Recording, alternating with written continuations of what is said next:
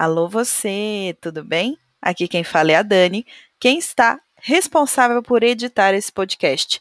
Eu espero que você goste, que você escute e que recomende para os seus amigos. Depois, ajuda a gente a escolher um nome legal também, tá bom?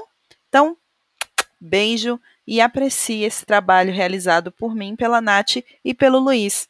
Um abracinho!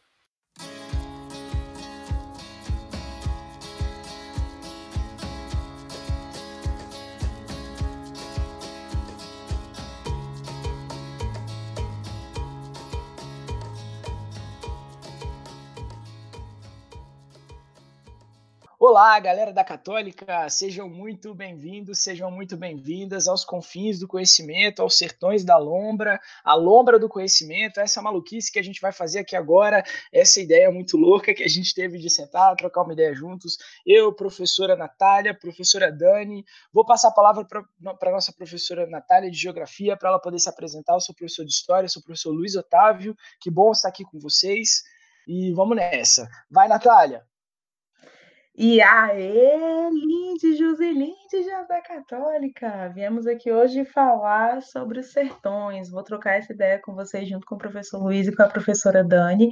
E a gente vai dar uma desvendada em cada uma das partes que a gente tem nesse clássico da literatura brasileira. E vamos entender ponto por ponto do que o nosso brother Euclidinho, meu chegado, né? Euclides é meu chegado, Euclidinho, eu chamo ele. Vai trazer para a gente sobre esse processo histórico que a gente vai ter dentro do território brasileiro. Dani, puxa aí essa literatura. Hello, hello, hello, meus amados e amadas. Estou aqui com o Luiz, com o Nath, para a gente falar sobre Euclidinho, sobre essa obra incrível e sobre as possibilidades interdisciplinares que essa obra tem. E agora passo a palavra para o Luiz, que vai introduzir essa questão para gente. Inclusive, só mais um ponto: nosso podcast ainda está sem nome e a gente vai colocar vocês para votar e escolher o um nome para o nosso podcast. Então, eu peço a participação de todos vocês, hein? E aí, gente? Vamos nessa então. Eu vou começar fazendo um apanhado histórico do que, que momento a gente está falando para a professora Natália poder falar um pouquinho da geografia e a Dani poder falar um pouquinho da respectiva literatura e no final a gente fazer uma coisa muito louca e cada um comentar um pouco daquilo que entende, daquilo que acha, para a gente, na verdade, o objetivo aqui é trocar uma ideia mesmo sobre, sobre o conhecimento, né? Não é nada muito é, a gente não quer ensinar o conteúdo, afinal de contas a gente já faz isso na aula, mas hoje a gente quer trocar uma ideia com vocês. Quer dizer, colocar vocês para refletir. É, eu não sei se você está lavando a louça, se você está lavando o carro, se você está arrumando seu quarto, ou se você está deitadinho aí na sua cama. A gente quer fazer você refletir como se a gente estivesse trocando uma ideia com você sobre o conteúdo da nossa sala de aula. Quer vir com a gente? Então vamos nessa. Gente, o momento é início do século XX. A gente está falando aí da virada, a gente está falando da proclamação da República, estamos falando é, da virada do século XIX para o século XX. O que está acontecendo aqui, gente? É, na Europa, existe um movimento chamado de Belle Époque. O que, que, é isso? Na verdade, não é um movimento, mas um momento de auto-otimismo. Vamos pensar que os desenvolvimentos industriais estão acontecendo, a gente está criando um carro, os desenvolvimentos tecnológicos, né? a gente está criando um avião, a gente está criando. A eletricidade já surgiu, telégrafo, a gente está falando também de. de é, não só de, de aspectos de é, engenharia e tecnologia, mas também estamos falando um pouquinho do fato de que as cidades da Paris, enfim, as grandes cidades europeias passam a ser centros de convivência com cafés, com teatros, e, e, a Europa que já vive muito tempo de certa prosperidade e ao mesmo tempo alguma paz, vive um otimismo muito grande. Essa, é a nossa Europa. Mas se a gente olhar para o nosso país, o que está acontecendo aqui? Bom, não dá para resumir dessa forma, porque assim, nosso país ele é muito desigual. Eu acho que aqui cabe a primeira reflexão que a Dani vai trazer no, no livro dos Sertões, nosso país, nesse momento, ele é absolutamente desigual. A gente tem que lembrar de uma coisa: nós somos fruto de um processo de colonização. Nosso país começou é, com uma colônia. E, bom, a gente foi colonizado a partir da costa, do litoral, né, da costa do Brasil.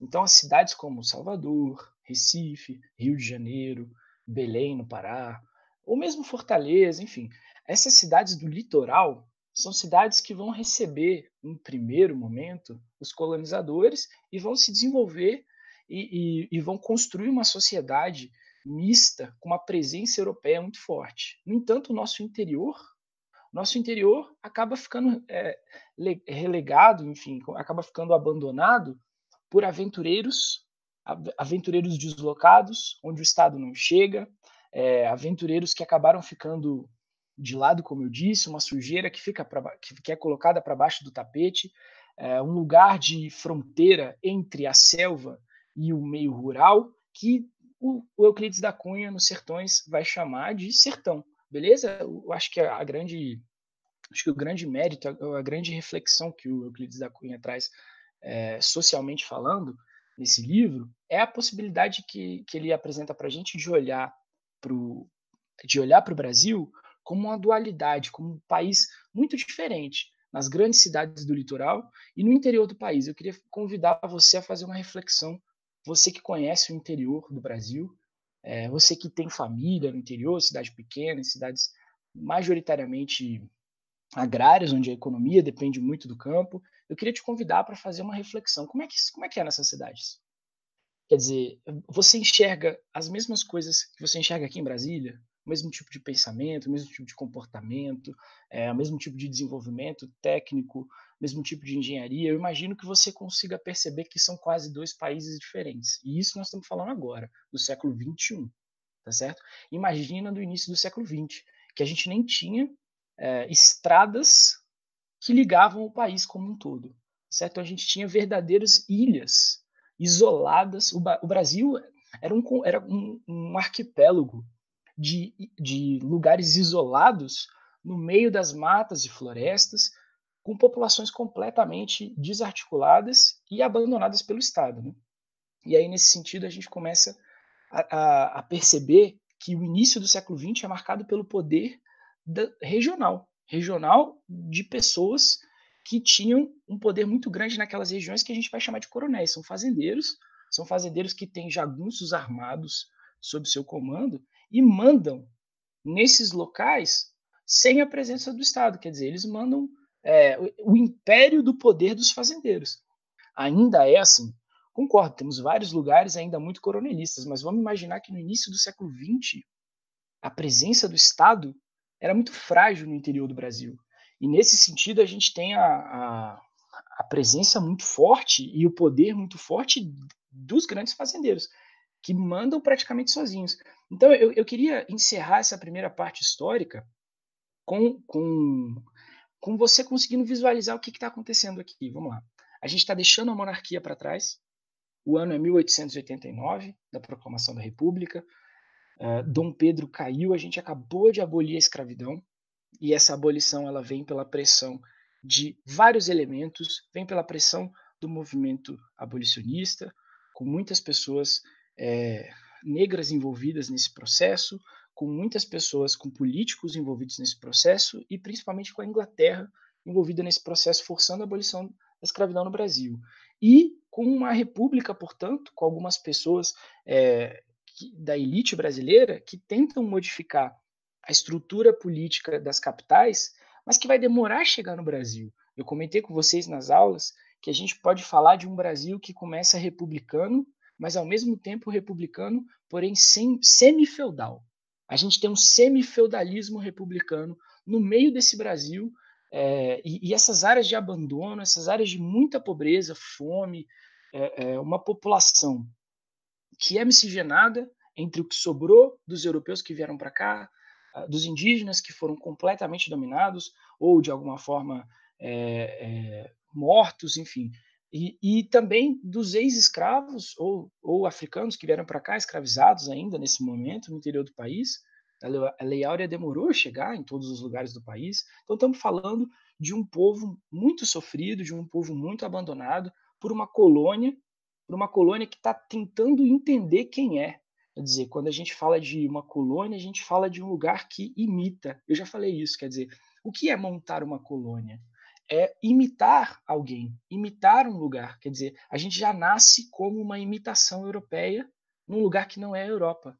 Então, é, dá para dizer que desde o, de, do surgimento do Brasil, a gente já tem, já tem uma crise de identidade. Eu acho que crise de identidade é o nosso nome. Né? Então, nesse sentido, esse é o país. A gente está acabando de montar a república. Quem somos nós? Essa é uma pergunta muito importante que literatura vai responder aí no movimento modernista, enfim.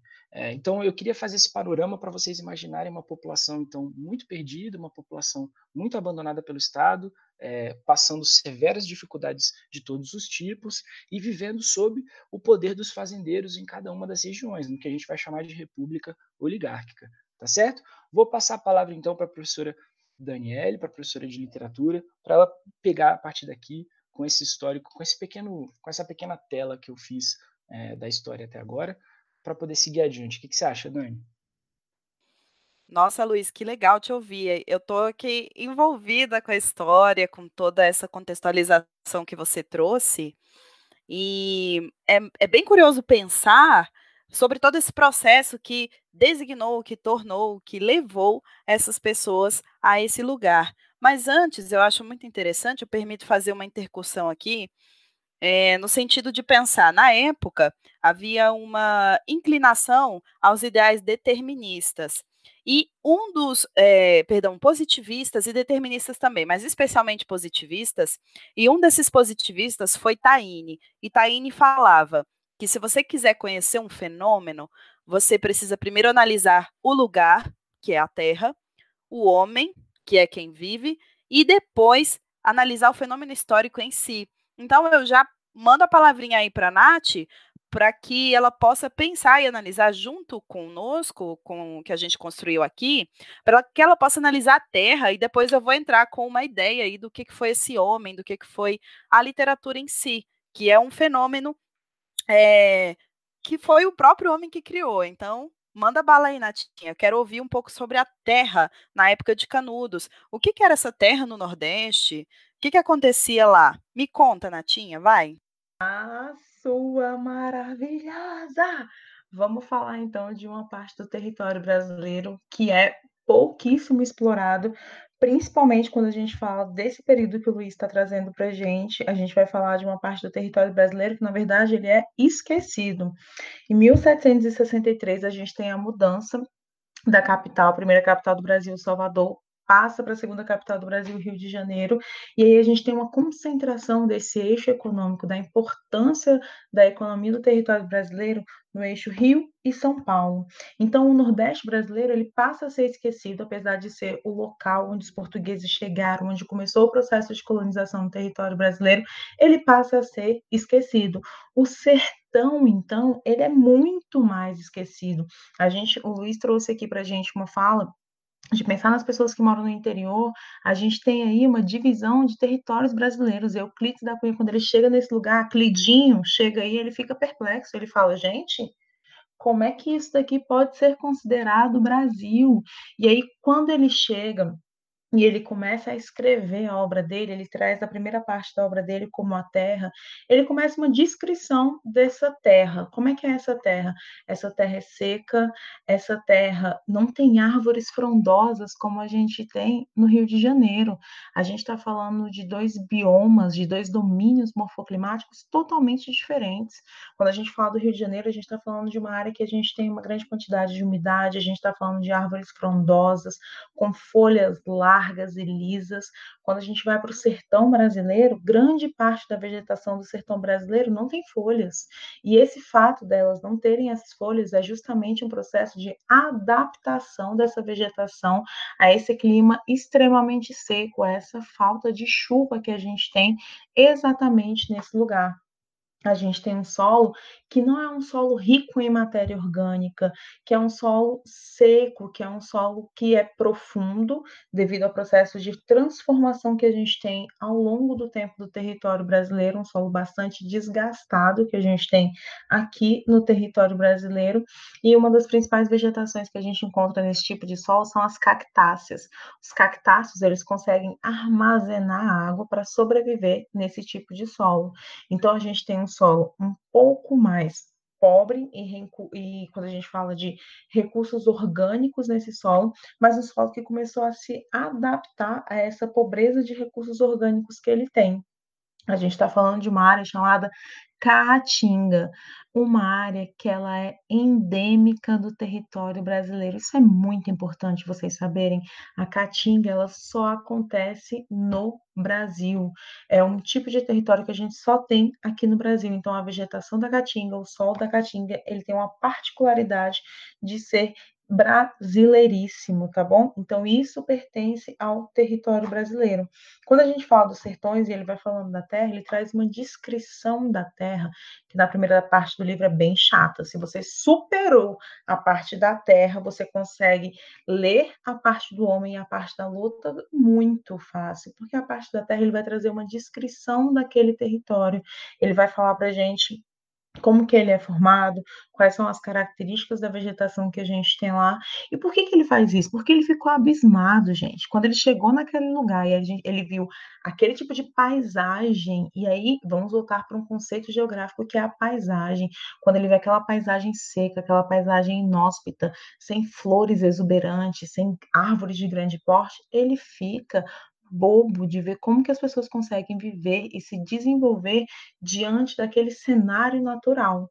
Então, quando a gente está falando da primeira parte do livro, da descrição da Terra, a gente está falando de uma descrição da caatinga brasileira, uma área que só pertence ao território brasileiro. Um outro ponto importante para a gente pegar da Caatinga e puxar, porque é bem recente, está sendo bem trabalhado, tanto em vestibulares, quando a gente fala do Enem, é o processo de desertificação que a gente tem no território brasileiro. Atualmente, Desde 1960, a gente tem trabalhado um processo chamado Revolução Verde, que é a utilização da tecnologia no campo. O que, que a gente fez com a área de caatinga que a gente tinha no Brasil? A gente utilizou essa tecnologia, então a gente coloca um processo de irrigação que é controlado para acontecer durante o período da colheita de determinados produtos agrícolas. O que, que acontece com a caatinga depois desse período de colheita? Ela fica lotada de sais minerais e a água que a gente colocou para irrigar esse solo, ela começa a evaporar. E aí a gente tem um processo de salinização nesse solo, ou seja, a gente vai ter um processo de um solo rico em sais minerais. Depois do processo de salinização, esse solo está totalmente esbranquiçado. Por quê? Ele está cheio de sais minerais mas ele não consegue desenvolver mais nada. A camada de sais minerais nesse solo é muito grande. A partir do processo de salinização, a gente começa a ver dentro da caatinga brasileira um processo de desertificação.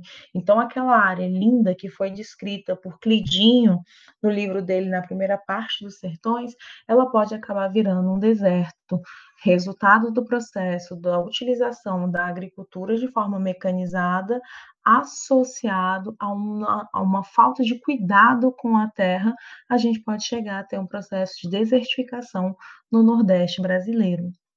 Puxando o gancho dessa desertificação que a gente pode ter no Nordeste brasileiro, eu volto para você, Dani, perguntando: quando é que Clidinho escreve isso? Qual foi o objetivo dele quando ele fala dessas teorias deterministas, quando ele fala justamente desse sertão que a gente tem, que ele fala que antes de tudo esse sertanejo ele é um forte, ele é um forte por viver nessa área, por conseguir se desenvolver nessa área, ele traz características desse sertanejo, isso está relacionado a quê nessa nossa literatura brasileira, Dani? Uau, Nath, que legal. Estou feliz aí de ter aprendido bastante com relação ao território em si e aí, puxando para a questão da literatura, o Euclides da Cunha, ele teve essa visão do forasteiro. E eu gosto desse olhar desse forasteiro que chegou a um lugar que ele não conhecia. Então, naturalmente, ele vai ter essa ânsia, essa necessidade de descrever. Isso porque também havia um interesse muito grande desse, dessa busca por conhecimento, muito impulsionada pelo positivismo. Positivismo é uma corrente filosófica que busca o conhecimento e a ciência acima de tudo. E aí surge o livro Sertões, em 1902, ano de lançamento que marca também o início do pré-modernismo no Brasil, Pré-modernismo entendemos como um período de transição, um período de bastante sincretismo estético, bastante sincretismo na literatura, mas bastante influenciados pelo determinismo e pelo positivismo. E aí, positivismo, quando eu falo de ciência, e determinismo, quando eu falo que se a Nath traz essa ideia dessa terra que é árdua, dessa terra que é dura, dessa terra que é difícil, eu tenho também um homem que vai naturalmente se adaptar ao meio, porque o homem é fruto do meio, para os deterministas. Então, se o homem é fruto do meio, eu tenho um homem que é forte, eu tenho um homem que ele é capaz de lutar, que ele é capaz de resistir, e aparece essa, essa oração muito famosa, muito bem citada do livro, muito bem situada, que a Nath colocou para gente, que é o sertanejo é, antes de tudo, um forte.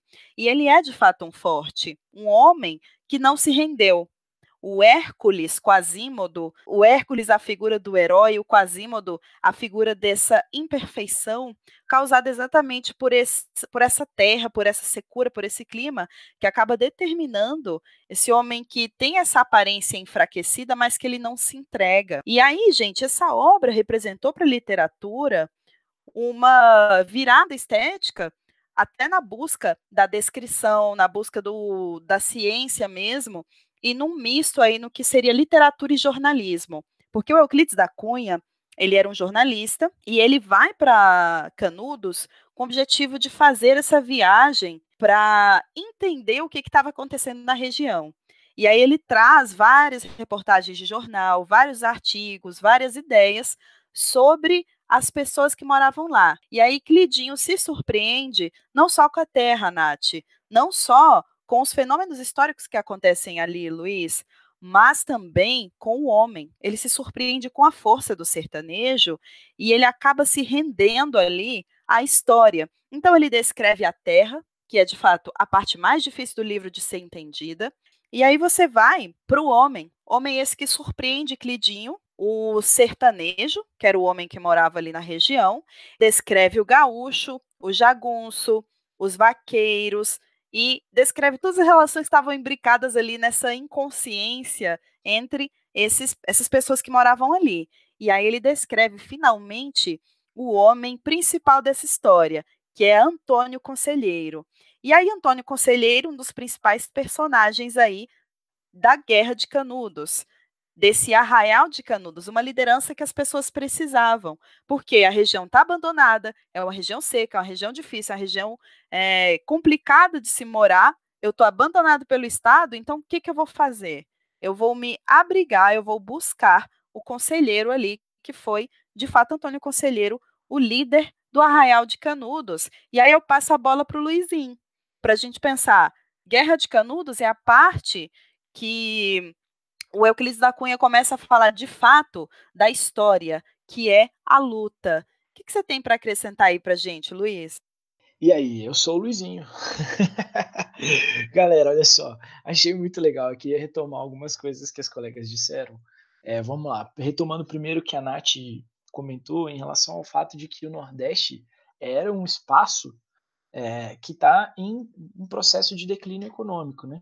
um processo de, de, crise econômica, na medida que o ciclo econômico da cana-de-açúcar já passou. Ela, ela comentou aí sobre o século XVIII, na né, transferência da capital do Brasil, de Salvador para o Rio de Janeiro, no momento em que a gente então está tá transferindo o eixo econômico do Nordeste para o Sudeste, né? A gente está passando a produzir é, ouro, beleza? No século XVIII e aí agora, na virada do século XIX para o XX, a gente sabe que a maior fonte de renda, a maior fonte de exportação, né, a maior fonte de, de é, é, a maior fonte de renda mesmo do Brasil nesse momento é a exportação de café. Então, a gente sabe que o, o ciclo econômico, que, que a, a, o eixo econômico brasileiro está centrado no Sudeste, né? Então foi muito importante o, o, isso que a Nath trouxe, é, historicamente falando, né? Fora a parte muito legal que ela trouxe da, da Caatinga e tudo, na parte geográfica mesmo, mas essa lembrança histórica do fato de que o Nordeste está passando por um momento difícil economicamente e, é, e o fato de que assim a gente está passando por um momento que pô, se está difícil para os fazendeiros, imagina para os camponeses. Então tem gente passando fome, literalmente passando fome, tá certo? A gente está no interior da Bahia, é importante falar, né? Canudos, onde é isso? Canudos é no interior da Bahia, pertinho da cidade de Juazeiro, não vamos confundir com Juazeiro do Norte, no Ceará, beleza? É, e aí eu queria puxar agora algumas coisas que a, Dani, que a Dani trouxe.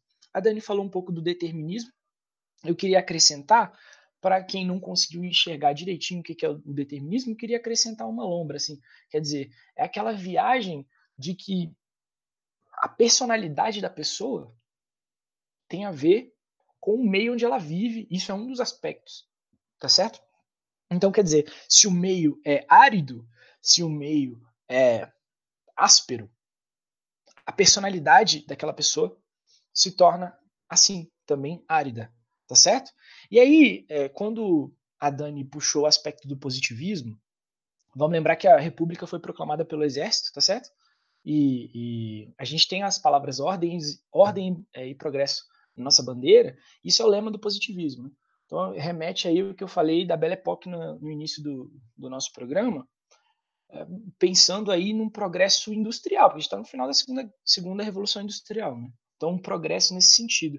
E aí, quando ela descreve Euclides da Cunha como jornalista, como alguém que vai descrever aquelas pessoas, eu queria que a gente percebesse que, imbuído desse determinismo, de olhar para o sertanejo e descrever esse sertanejo como fruto do meio e tal, ele também está preocupado com o racismo é, no termo mais objetivo, no termo mais primitivo da palavra. Racismo, literalmente. Não estou falando de um racismo é, de, um, de, um, racismo como a gente entende hoje, quer dizer, de uma discriminação racial. Estou falando de um racismo de tentar, tentar entender o ser humano como se a gente fosse um, um animal mesmo, quer dizer, um labrador, um, um Rottweiler, sei lá. Então, assim, raça mesmo. Que tipo de ser humano? Que raça de ser humano é essa? É o nordestino, beleza? Então, é, é, quando a Dani cita aí a questão do gaúcho, a questão do nordestino, a questão do europeu, ela está falando de raça, literalmente raça, nesse sentido é, genético, como se a gente pudesse interpretar a, a, as diferenças humanas a partir dessa, desse racismo, literalmente, né? Tá bom? Então, é, essa pegada racial, da, da explicação racial do povo brasileiro, para essa galera que entra no, porque no início do século XX, para quem escreve no início do século XX, é muito importante. Eu acho que a Dani pode puxar esse gancho daqui a pouquinho para falar um pouco desse racismo, quer dizer, a utilização da raça, da miscigenação brasileira para explicar um monte de coisa que o, que o Brasil já viveu, né? Quer dizer, quem é o brasileiro? Como eu falei para vocês, crise de identidade é o, o, a essência do nosso espírito, né? A partir do momento que a gente tenta montar um mini Portugal aqui, então assim, crise de identidade é, é o que é o que somos, né? Então, eu acho que é, literatura no terceiro ano vai, vai discutir muito sobre quem é o Brasil a partir do modernismo. Então, pode pensar um pouco nessa questão de quem é o Brasil a partir da raça, quem somos nós, né? Somos miscigenados. E isso, para quem é determinista no início do século XX, é, é, é algo ruim. Então, a gente quer, quer dizer, literalmente síndrome de vira-lata. Eu citei os cachorros, citei os cachorrinhos, beleza? Então, se a gente está falando de cachorros, quer dizer, quem é o cachorro misturado? É o vira-lata. Então, literalmente, a gente está falando de uma síndrome de vira-lata científica com, com bases científicas, né? A Dani utilizou a palavra forasteiro e resistência. Acho isso muito importante a gente pensar, porque o Euclides da Cunha é um jornalista, ele está saindo do Rio de Janeiro para olhar para Canudos e para fazer uma repercussão de uma guerra é, que eu já expliquei para vocês que é uma coisa muito louca, né? Quer dizer, o, o que é Canudos? É um arraial, um arraial, é, vamos lembrar de festa junina aí, é um ambiente semi-rural, semi-urbano, é um arraial, é um, é um, um lugar é, que as pessoas foram morar sob a liderança religiosa e, e política desse Antônio Conselheiro, que a Dani explicou. E aí, bom, começa a existir uma tensão muito grande entre as pessoas que estão em Canudos e as pessoas que moram fora de Canudos. Surge um boato de que Canudos iria atacar Juazeiro, chamam a polícia, a polícia vai, a polícia não consegue derrotar Canudos, não consegue invadir Canudos, é, é, a polícia da Bahia se junta novamente com, com fazendeiros e, e monta uma expedição de mais de 250 pessoas armadas, tenta invadir Canudos, não consegue pela segunda vez, Canudos toma essas armas, o exército brasileiro é chamado, com mais de 1.300 homens e seis canhões, o exército tenta invadir Canudos, toma uma surra, beleza? Muita gente morre, claro, mas toma uma surra, o exército brasileiro não consegue invadir a cidade de Canudos, o arraial de Canudos, e aí o ministro da guerra, quer dizer, o Estado, é chamado a destruir esse arraial que é, cresce a, ao arrepio do Estado, quer dizer, sem pagar impostos, é, sem estar inserido numa lógica muito específica do coronelismo e por isso algo que incomoda. Eu queria, a partir de agora, desse, desse aspecto histórico da quarta expedição, e aí a quarta expedição é bem sucedida, o ministro da guerra brasileiro acha que está lidando com um país estrangeiro. Ele leva 10 mil homens, todo o maquinário de guerra do exército mais moderno que, que o exército possuía na época, e simplesmente mata todo mundo que Canudos tinha, degola todos os homens sobreviventes, faz um cerco de dois meses, bombardeia Canudos por dois meses, é, degola todos os homens que sobraram e as mulheres são dadas aos soldados como espólio de guerra, quer dizer, um grande estupro, né? Então, assim, é, o Estado entrando numa área de absolutamente de absoluta pobreza e de resistência nesse, né, é, nessa, nessa conjuntura de absoluta violência, de abandono, marginalização e violência. Eu utilizei nas minhas nas minhas aulas, meninas, muito a palavra marginalização e violência. A gente está construindo o Estado, acho que agora a gente pode passar por um momento é, de começar a trocar ideia, né? Porque a gente, a gente apresentou uma parte histórica, a gente apresentou a parte do livro com a Dani, a gente apresentou a parte geográfica com a Natália. Acho que agora a gente pode trocar uma ideia, quer dizer, o, o que, que isso traz para a gente? Eu penso muito em Canudos como uma expressão de uma marginalização, quer dizer, uma parcela da população que passa fome, que é colocada à margem, e o Euclides da Cunha, é, se achando o europeu, né, vai para aquele lugar como se ele fosse um documentarista é, muito diferente daquelas pessoas e, e enxerga aquelas pessoas com, de uma forma muito vertical, né, vertical no sentido de inferiores, tá certo? E olha para aquela galera como se ele tivesse é, vindo de outro lugar completamente diferente, como se aquilo não o pertencesse, e, e a gente percebe então uma dualidade muito forte entre o Brasil que tem acesso, o Brasil do Rio de Janeiro, e o, e o Brasil é, e o Brasil esquecido, o Brasil do sertão, tá certo? Um Brasil marginalizado, o Brasil que é deixado de lado. E o, o, Estado, quando entra, entra com uma violência muito forte. Acho que isso, isso me chama a atenção, quer dizer, é, a construção das favelas acontece nesse espaço. Eu falei para os meninos nas minhas aulas, Dani e Nath, é, que a favela e o sertão são duas faces da mesma moeda. Quer dizer, o abandono e a marginalização do Estado. O que, que vocês acham disso, hein? Total sentido, Luiz, total sentido. E aí você traz a, a, a figura desse forasteiro, dessa pessoa, dessa relação vertical e assimétrica, que é a chegada do Euclides da Cunha, e aí eu acrescento também essa teoria eugenista. O próprio Euclides da Cunha falava que a mestiçagem é, brasileira é, transformava as pessoas em pessoas degeneradas. Então, é, é bem pesado, é bem forte, está muito relacionado com o determinismo em si.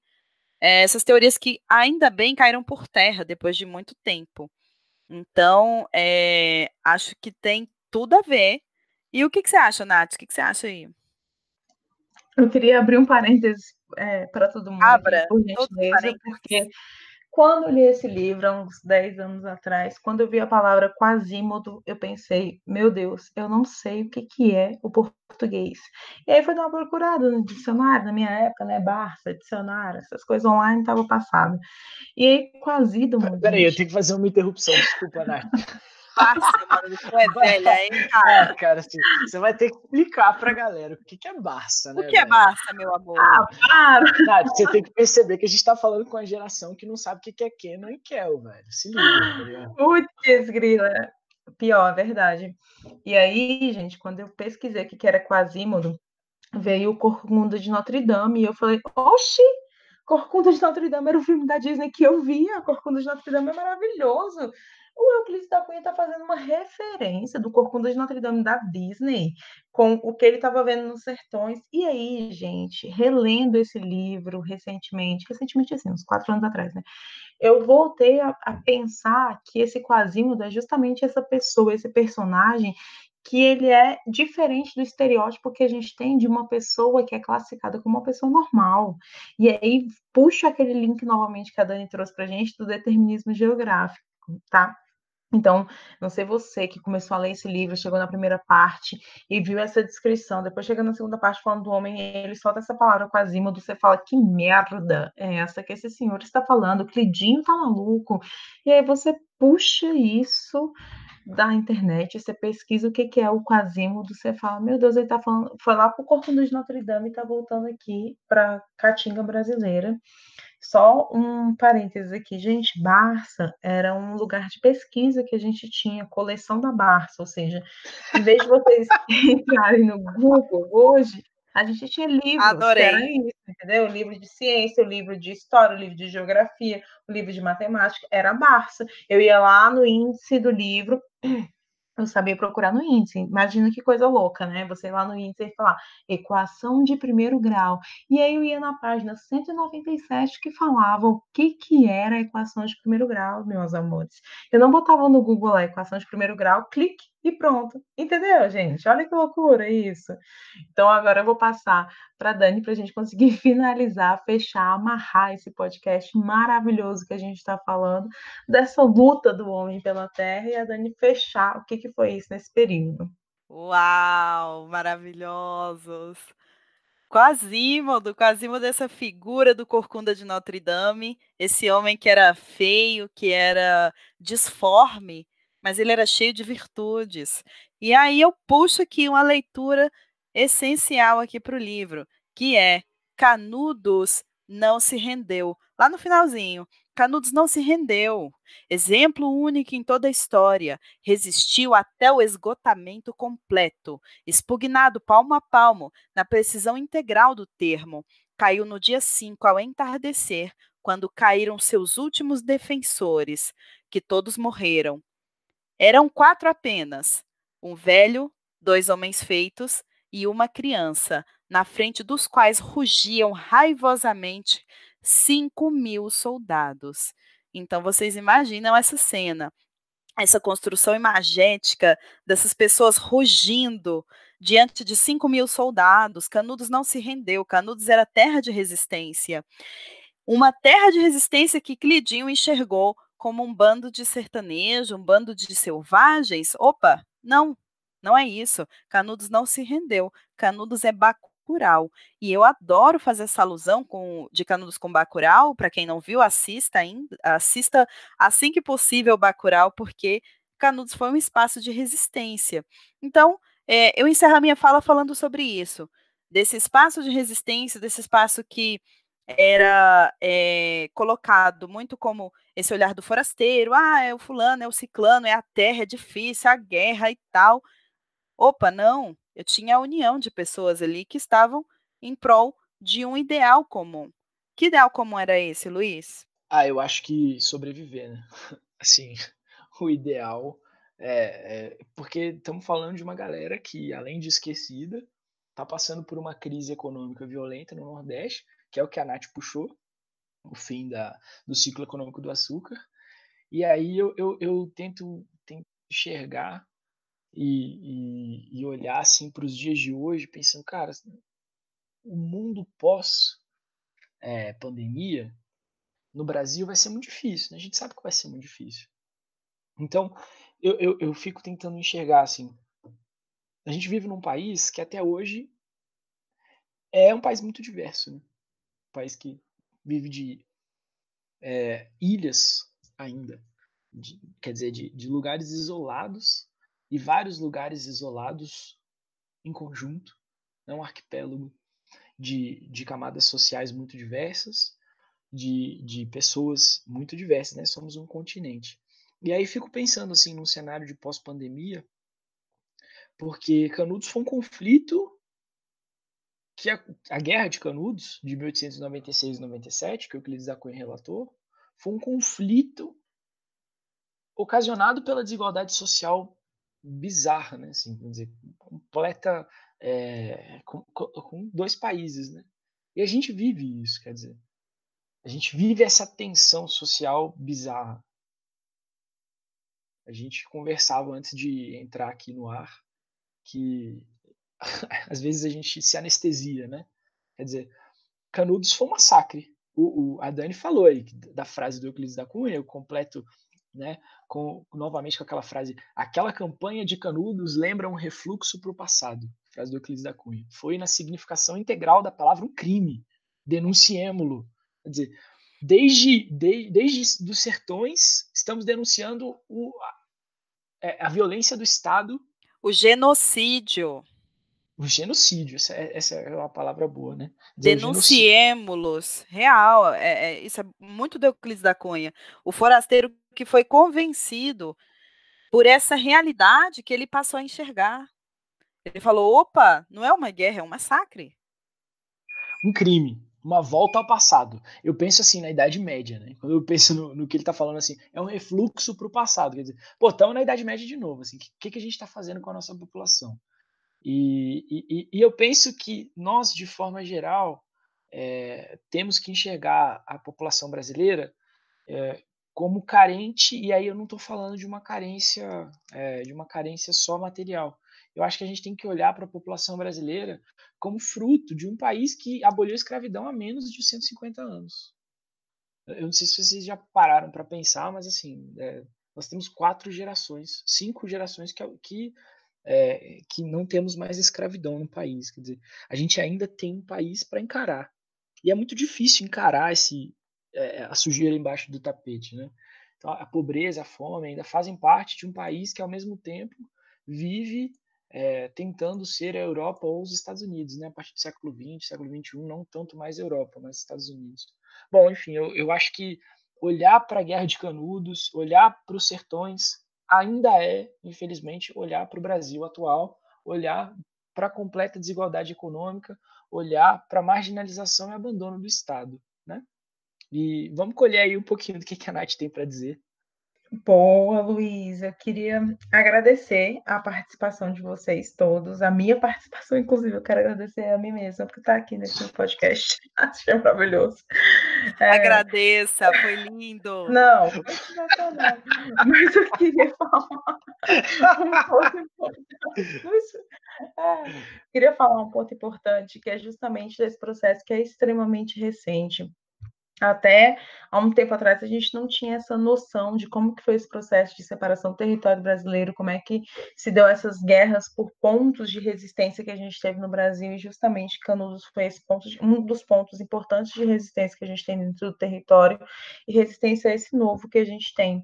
E atualmente a gente está passando por um processo de pandemia. Vamos lembrar, gente, que pandemia é quando, velho, se espalha pelo mundo inteiro. Então, não, isso não é do Brasil, isso não é da Suécia, a Suécia não está maravilhosa porque ela não fez isolamento social, isso não é dos Estados Unidos, isso não é da China, isso é um processo, o coronavírus que a gente está falando é um processo que está pegando o mundo inteiro. E é importante a gente conseguir. Coronavirus! Abrir, abrir, maravilhoso. Abrir o nosso leque de possibilidade. Então, eu queria. Agradecer getting real! A nossa... It's getting real! Agradecer a nossa fala desse podcast maravilhoso que veio dos sertões ao coronavírus. Então, tentem entender esse processo de construção histórico que a gente trouxe, não é mesmo? E qualquer dúvida, qualquer problema, vocês, por gentileza, solicite um ponto para coordenação. Coordenação aqui no caso é o Luiz, tá? Que está coordenando. Ele coordena tudo. Coordena eu, coordena a Dani, coordena a vida, tá, gente? Então, qualquer dúvida, Luiz. Ai, meu Deus, Luiz. Ele é, ele é a da vida aqui nesse momento. Eu decidi agora, antes de comentar, falar com os meus companheiros, companheiros e companheiras. Ele é o coordenador da vida. Um beijo para vocês que ficaram escutando esse podcast enriquecedor. Agora eu vou falar.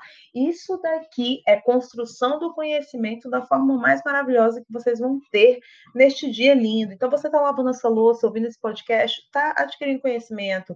Você que está aí sentado na sua mesa, olhando para o teto, ouvindo esse podcast, você está adquirindo conhecimento. Deitou na cama, botou o podcast em vez de escutar um funk pesadão, você está adquirindo conhecimento. Vai nessa, meu amor. Aí é o caminho, tá? Dani, vai lá para o nosso encerramento. Coronavirus! Então, galera, amei, amei participar. Luiz, obrigada. Acho que a ideia foi muito legal da gente poder estar junto aqui discutindo essas questões. E aí, o meu recado simples vai ser o seguinte: assistam Bacurau.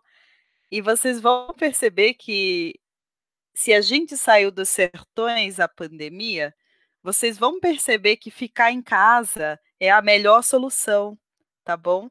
A gente, quando a gente fica em casa, é um ato de resistência. É, obrigada, gente. Foi lindo, Nath, Luiz. Eu acho que tem tudo para ser um projeto muito legal para a gente construir junto. E obrigada a quem ouviu até aqui, obrigada a quem, ao invés de ficar escutando funk pisadão, vem nos dar essa moral. Então, beijinho, beijinho para vocês. Então, vou passar a palavra para o nosso coordenador, tá bom?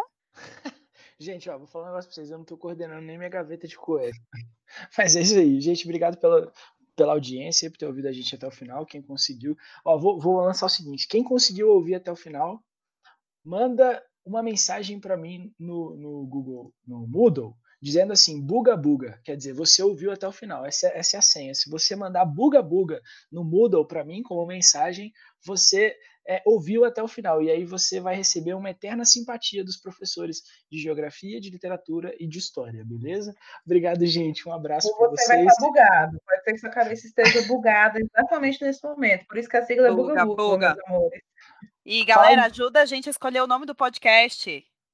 Falar em Buga Buga, eu assisti o filme que a professora lhes indicou. Viu que a professora de literatura, Daniele, lhes indicou? Eu assisti o filme, tá? Até Bacurau. o final. Não, o Bacurau, sim, o Bacurau é maravilhoso. Estou falando do filme que você indicou. É, é Cinema, Avestruz e Urubu, não sei o que lá.